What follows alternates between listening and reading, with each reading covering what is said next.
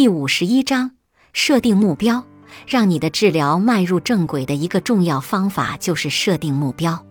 设定目标将帮助你选择合适的治疗方法，并让你更容易地判断治疗是否有效。当你努力减少自身的焦虑时，定期提醒自己回顾设定的目标，也能够让你保持强烈的动机。在本部分的最后，你可以记录下你的治疗目标、具体目标和宽泛目标。虽然可以有一些较为宽泛的目标，但你的大部分目标应该尽可能的具体。这会让你在选择实现目标的特定治疗方法，以及评估自己是否正在接近目标时更加容易。这里有一些帮助你理解具体目标和宽泛目标之间区别的例子。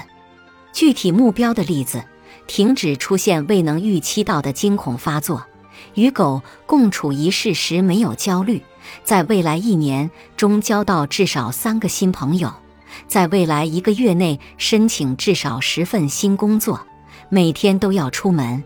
无论自己感觉到有多焦虑，停止所有的强迫清洗行为，减少对孩子的担心，至少减少百分之五十，每晚至少睡七个小时。在最低焦虑的状态下开车下班回家，宽泛目标的例子：焦虑和担心变少，对工作更满意，出现引发焦虑的想法次数减少，变得快乐，感觉平静，拥有更好的人际关系。